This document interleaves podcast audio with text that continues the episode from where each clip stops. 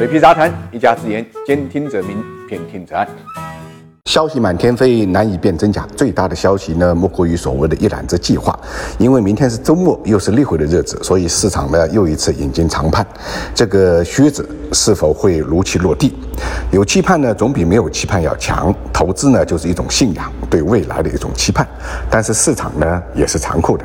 我们看到今天三大指数呢全面回落，个股呢也是如此，成交量呢继续萎缩，观望气氛浓厚。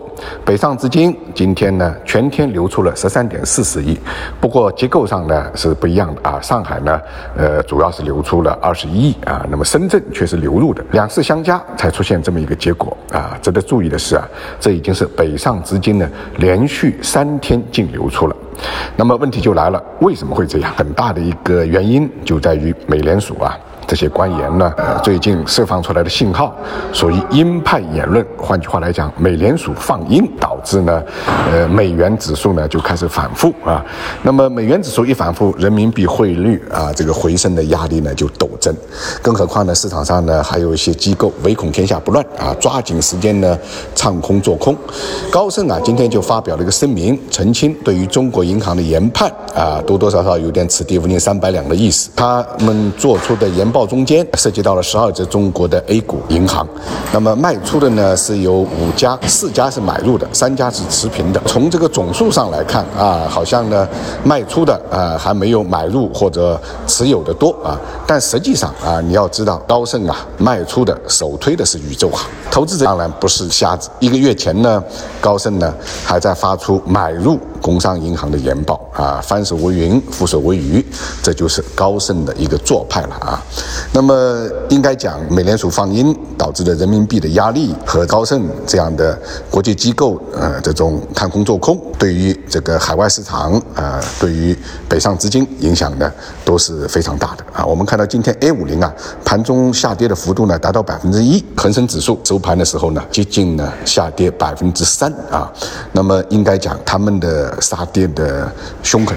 啊，比起 A 股来讲，有过之无不及。但是回过头来看今天的盘面啊，也是非常有意思的，尤其是强势板块值得大家关注。